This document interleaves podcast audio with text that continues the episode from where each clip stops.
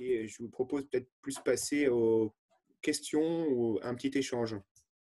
Merci beaucoup, M. Flipo, pour cette euh, présentation très, très riche, très dense, qui, vraiment met bien en avant des, paramètres euh, critiques entre technologie numérique et écologie. Je crois que c'est assez clair. Euh, on va peut-être ouvrir tout de suite la, la discussion en vous demandant de poser vos questions par le chat, s'il vous plaît, en les adressant à tout le monde. Je c'est le plus simple. Pierre-Louis, non? Si on peut commencer, moi j'ai déjà une première question. Euh, au début donc, de votre euh, présentation, vous nous, parliez de capacités maximum qui seraient atteintes en 2070 au plus tard pour euh, ce qui est donc de la production. Et du coup, la première question qui m'est venue, c'est mais à quoi ressemblera la suite par conséquent? Si on atteint cette capacité maximum bah, c'est la capacité, euh, c'est-à-dire que ce qui va se passer, c'est on va atteindre la barrière en fait physique en termes d'efficacité énergétique. Donc la puissance de calcul, si elle continue à augmenter, ne va pas être compensée par euh, une amélioration de l'efficacité énergétique. C'est ça qui va se passer. Et donc la consommation d'énergie du numérique va augmenter beaucoup plus vite que ce que c'est actuellement. Et donc le schéma montre de manière purement théorique, évidemment, hein, que euh, si on se dit que dans le monde, le truc le plus important, c'est quand même le numérique, et qu'on met toute l'énergie nécessaire pour continuer à faire du numérique, alors avant 2070, on consacrera la totalité de l'énergie consommée en 2010 uniquement au numérique. Ce qui n'arrivera pas, hein, parce que parce qu'à un moment donné, ça consommera trop, euh, le numérique consommera trop, et donc, euh, parce qu'on a besoin d'énergie pour autre chose, et on ne mettra pas tout dans l'énergie, dans le numérique.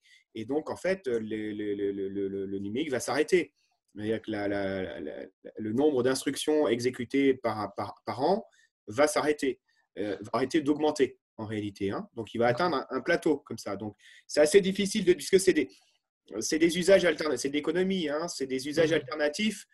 Donc, on ne sait pas trop quelle, quelle alternance, euh, enfin, quelle euh, quel choix, quel arbitrage, voilà, je vais, y arriver, quel arbitrage va être fait à la fin.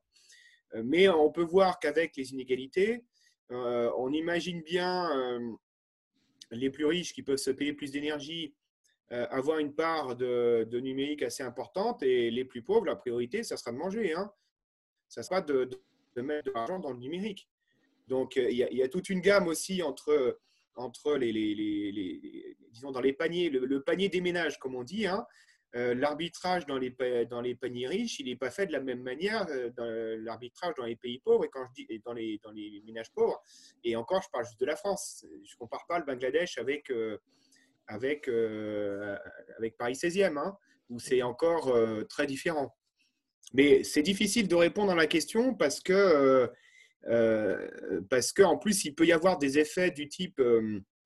avec les, les comment est-ce qu'on a eu des smartphones en France? L'agence de régulation des télécommunications, euh, qui a existé jusqu'à 2003 de mémoire ou 2002, euh, a dit qu'un des, un des, leviers principaux du développement euh, du, non, c'était pas c'est l'Arcep. un des leviers principaux du développement du smartphone, c'était le, subventionnement interne du, téléphone. Et nous, on l'avait vu ça en 2007 dans notre étude. On avait constaté que les consommateurs ne savaient pas combien coûtait un smartphone parce qu'il était vendu par abonnement. On achetait un abonnement à 20 euros et, puis on nous donnait le téléphone. Et, les gens ne savaient pas que c'était un appareil qui coûtait 500 euros. Ils faisaient des yeux ronds quand on leur disait le, prix du téléphone, ils n'en revenaient pas. Quoi, hein. Et ce qui fait que, euh, pensant que ça coûtait rien euh, ou pas grand-chose, euh, bah, l'appareil, c'est quand même assez largement diffusé. Donc, il y a eu un phénomène à l'intérieur des entreprises au lieu de faire payer le coût réel, elles ont subventionné le, smartphone, ou en tout cas les premiers smartphones, en prenant de l'argent sur les SMS de tout le monde. Hein, en gros, c'était ça. Donc, une politique de redistribution euh, dont le but était d'abaisser les barrières d'entrée sur le marché pour euh, les, early adopters, donc les CSP, de manière à diffuser le produit. Hein, les CSP, c'est un peu les pauvres aussi, ce que j'ai dit. Mais voilà. Donc, le prix lui-même et les arbitrages, ils sont quand même très influencés par. Euh, comment les, flux d'argent de, euh, vont et viennent, même à l'intérieur d'une seule entreprise. D'accord. Et donc, si j'essaie de faire un lien avec l'environnement, avec tout ça, est-ce que, selon vous, du coup, vu qu'il va y avoir des grands changements dans les 50 ans à venir, on va dire grand maximum, est-ce que justement cette utilisation des terres qui va devenir de plus en plus importante, est-ce qu'on va être amené à aussi, également à protéger les terres et même justement ces grandes entreprises à d'elles-mêmes protéger les terres parce qu'il le faudra bien, parce qu'après on aura un non-retour? Euh, Je n'ai pas tout à fait bien compris la question. Bah, ce que je veux dire, c'est que à l'heure actuelle, souvent on oppose donc l'écologie avec euh, le, commerce. Euh, par exemple, dans ce que, ce que j'étudie, les services écosystémiques, on va avoir l'utilisation des terres pour fournir une valeur monétaire. Donc là, ça va être le cas avec les métaux rares et autres minerais rares. Et donc ma question suite à ça, c'était, étant donné qu'on va toujours euh, à la recherche de plus en termes de quantité d'énergie, et puis donc pour ça, on a besoin de métaux rares ou autres, est-ce qu'on va être amené dans les décennies à venir à protéger des, aires finalement, des, des zones particulières parce qu'on sait qu'elles peuvent être un bien de ressources. Et dans ce cas, on préfère les conserver pour, entre guillemets, plus tard. Ou est-ce qu'il faut alors euh, se dire, bon, bah, on les a sous la main, on en profite et tant pis pour plus tard ça, c'est enfin, un peu trop général comme euh, question. Hein. Aujourd'hui, il n'y a, pas vraiment de. Disons qu'il y, a des réponses différenciées suivant les cas, en fait. C'est pour ça que je dis que c'est un peu difficile de répondre de manière générale. Euh, aujourd'hui, clairement, sur le numérique, il n'y a pas vraiment de souci de, disons, de, faire, de faire des stocks ou de réduire l'extraction de, métaux. Euh, l'initiative sur les matériaux critiques, c'est au niveau européen, c'est une première, une, une, première idée, mais enfin, on est loin de la réalisation. Hein. Euh, déjà, simplement parce que sur les métaux critiques en question, euh, dans les déchets électroniques, en général, on ne sait pas les récupérer. Donc, euh, ben, pour les stocker, ça serait bien de les récupérer d'abord. les techniques qui, existent sont des techniques pour la plupart de laboratoire, loin de, l'échelle industrielle. Et donc, tout ça, tout ça est nécessairement perdu. Hein. Ce qui faisait que dans le rapport du Shift Project, d'ailleurs, il était dit que le numérique est peut-être une impasse industrielle parce qu'à un moment, ça ne marchera plus. Voilà. Ce qui est quand même très embêtant parce que organiser la communication d'une société sur des techniques qui à un moment vont s'arrêter, euh, je veux dire, il y, a, un enjeu qui est quand même majeur et, qui passe complètement inaperçu. C'est quand même extraordinaire. Alors, après, est-ce que euh, enfin, les terres, j'entendais plutôt sur la question des terres. Euh, oui, on peut penser, et c'est déjà le cas, hein, euh, les, plus riches vont acheter des terres en Nouvelle-Zélande parce que semble-t-il que la température va augmenter peut-être un peu moins là-bas. Euh, ça ne m'étonnerait pas qu'il y ait une ruée sur la Normandie. Bon, voilà, enfin, non, mais c'est sûr. C'est Poutine est très content qu'il y ait un peu de réchauffement climatique pour dégeler la Sibérie. Hein. Donc, euh, tout ça n'est pas du tout euh, égal euh, et, donc euh, mettre sous, sous protection, mais pour qui, etc. C'est, là qu'il manque un peu. Enfin, c'est, il faut rentrer le détail. Quoi. Ok, très bien. quelques questions sur le chat. Allez-y, allez-y. Alors j'en ai une sur l'aspect social. On dit qu'Internet est bénéfique pour l'éducation. Ceux qui ne peuvent se permettre d'aller à l'école ou à l'université serait plus facile de s'acheter un téléphone, ce serait un grand pas pour avoir plus de gens éduqués dans les milieux défavorisés. Bon. Euh, euh, l'étude qui démontre que ça fait une grande différence, elle n'existe pas. Voilà. Hein. Euh, pour toutes sortes de raisons. D'abord, parce que, enfin, je ne vais pas refaire Bourdieu, Homo, homo academicus, hein, mais il y a autant des, savoir-être que des savoirs. pour euh, disons, euh, monter dans la hiérarchie sociale. Et euh, ceux qui n'ont pas les bons savoir-être, ils ont beau avoir des savoirs, il va y avoir d'autres freins. Quoi. Hein. donc, non. Et puis, ce qu'on voit dans les rapports du CREDOC, c'est aussi qu'il y a eu une espérance un peu de formation, mais c'est toujours les mêmes centres qui ont le contrôle des diplômes et donc de l'accès à ce qu'on peut avoir grâce aux formations. on peut bien, dans, les milieux populaires, on utilise beaucoup YouTube pour, pour les savoirs manuels. Hein. C'est assez populaire, effectivement, mais ce n'est pas, pas les savoirs qui permettent d'avoir accès aux positions de, de, gouvernement, de contrôle social, de, gouvernance. Quoi, hein. Donc, pour moi, non, ça, ça permet une circulation un peu différente des savoirs, c'est vrai sachant que euh, la circulation des savoirs manuels, elle existait avant le téléphone et l'Internet. Euh, ça, existe toujours d'ailleurs. Hein. Euh, il y a beaucoup de collaborations populaires dans les quartiers populaires. C'était déjà documenté par Michel Verret dans ses études sur le milieu ouvrier des années 50, pour dire que c'est quand même pas nouveau. Mais c'est vrai que ça change la circulation. Hein, il y a beaucoup de petites capsules, comme on dit maintenant, vidéo sur euh, comment réparer euh, sa machine à laver, comment ceci, cela. Et donc, ça, ça, il y a une bibliothèque de savoir qui est plus étendue. Euh, ça a un peu le même effet que Wikipédia de, ce point de vue-là. Mais voilà, ça, ça, change un petit peu, mais pas. Ensuite, il faut limiter l'IA, refuser la 5G, N'hésitez pas à lire les questions entièrement, parce que je pense qu'elles vous sont adressées directement, parce que nous, on ne les a pas forcément. Ah, la deuxième, là, euh, c'est Everyone. A priori, tout le monde là, non? Ah non, peut-être pas. C'est moi, Everyone, peut-être. J'ai du mal à comprendre le chat. Hein. Mais en tout cas, vous avez énoncé qu'il faut limiter l'intelligence artificielle, refuser la 5G, plafonner la consommation d'énergie.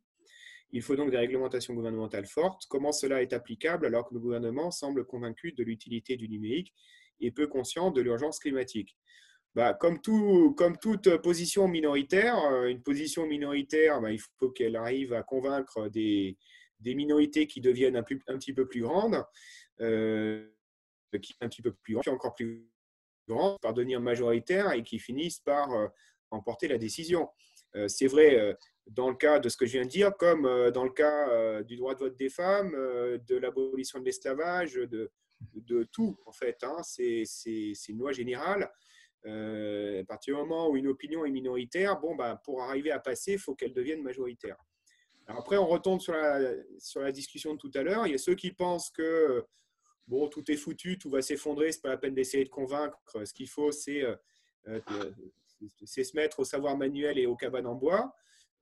c'est une possibilité. D'autres qui essayent de faire du, du plaidoyer, d'autres qui essayent de publier des études, d'autres qui voilà, moi, je n'ai pas, de, j'ai pas de réponse euh, facile à la question. Ça serait trop beau. Merci beaucoup. Est-ce qu'il y a encore une ou deux questions?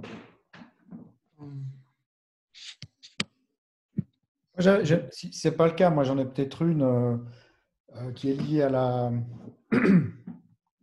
à la crise Covid. C'est comment vous analysez le, la transition numérique dans la crise, sachant qu'on a actuellement peu de visibilité de données empiriques euh, concernant les fractures liées à cette, transition numérique.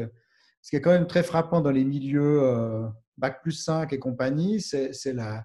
Bah, dans le milieu, alors je vais parler du milieu universitaire, c'est que quand même ce qui est frappant, c'est que cette technologie de travail, disons, collectif était totalement sous-exploitée jusqu'ici vraiment totalement sous-exploité. On a des infrastructures euh, en Suisse qui permettaient de faire ce qu'on est en train de faire depuis plus de dix ans euh, et qu'il était totalement, quasiment inutilisé.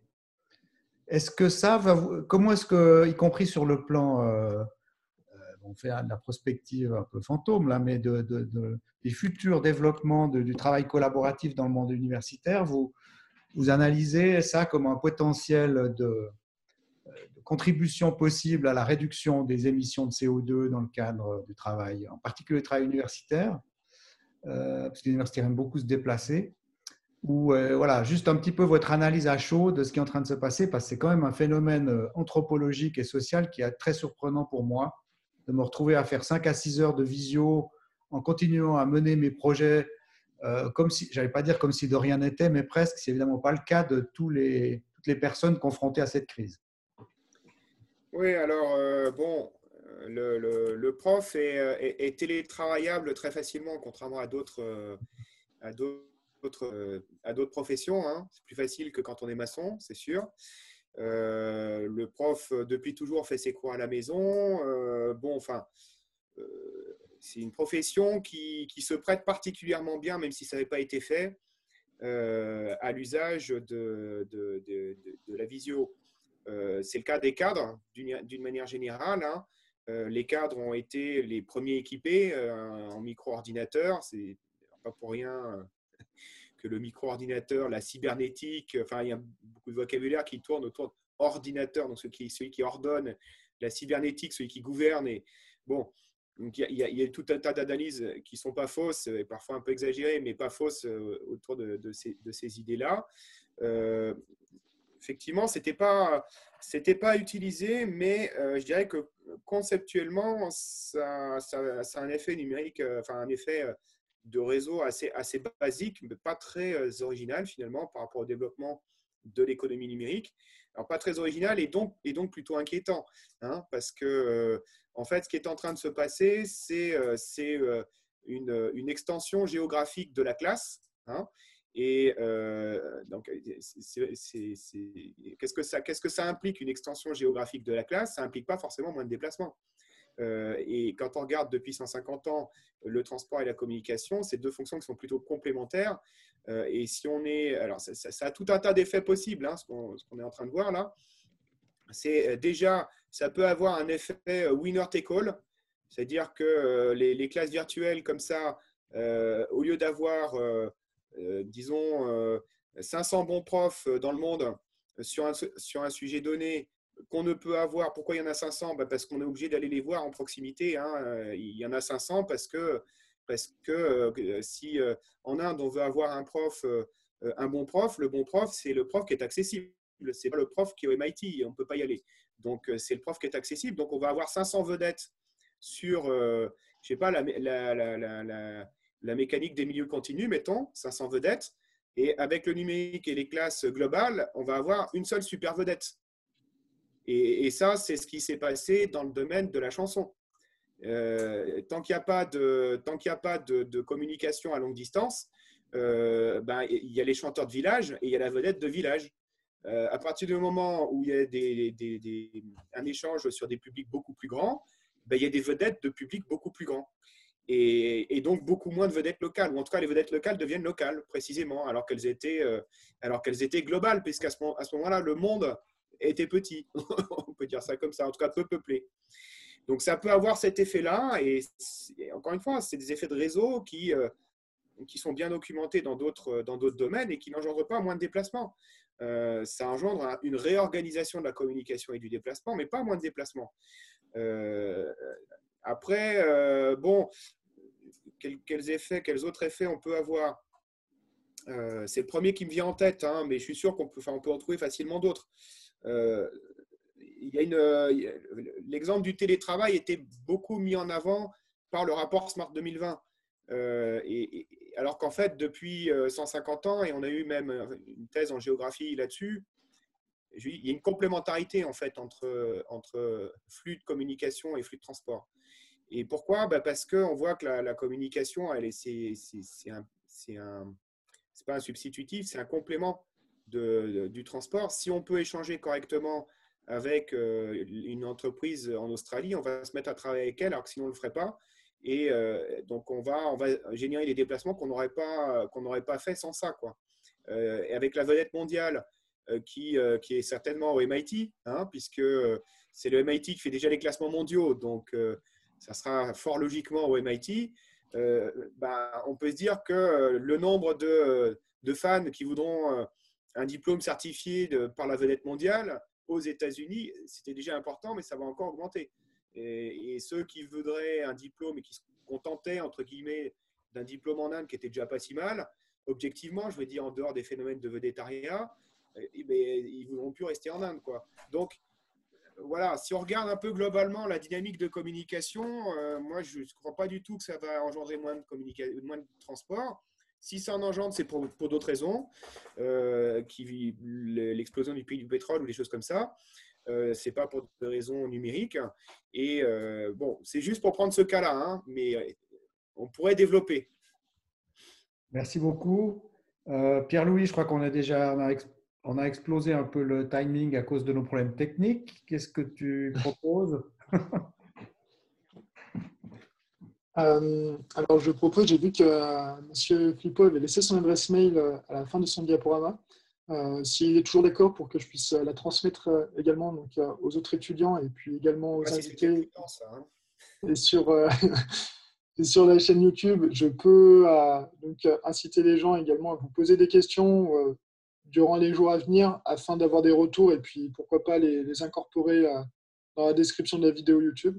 Ça peut être une, une idée si vous ne voyez pas l'inconvénient. Non, je ferai, je ferai de mon mieux, hein, sachant que bon, je pense que tout le monde a constaté que euh, la visio, c'est bien, mais euh, moi, je vois au niveau de mon département, là, euh, on se réunit quatre fois plus qu'avant parce qu'on a besoin beaucoup plus de se coordonner. Il y a du temps de préparation qui est, assez important. Enfin, donc, on est, on est quand même beaucoup, on est très fatigué. Hein. Pas de souci. Eh ben, on fait comme ça. En tout cas, je vous remercie pour votre euh, présence en tout cas. Et puis malgré le report qu'on a eu d'à peu près un mois, c'est déjà bien que c'est pu se tenir correctement. Et puis du coup, je donnerai rendez-vous donc euh, aux autres invités pour la semaine prochaine, donc il n'avait pas été prévu, mais on n'oublie pas mercredi prochain, on aura une conférence euh, d'un nouveau groupe qui s'est formé au sein de l'université de Lausanne, c'est Assa Numerica, qui en fait va vous parler du numérique pour le lier à tous les phénomènes, on va dire, liés à l'archéologie. Donc, ça sera un sujet intéressant et aussi nouveau qu'on n'a pas l'habitude de voir. Donc, euh, n'hésitez pas à revenir mercredi prochain, 17h15. Voilà, je vous remercie à tous et je vous souhaite une bonne fin de soirée. Merci à vous. Bonne soirée. Merci beaucoup à tous et à toutes et bonne soirée à tout le monde.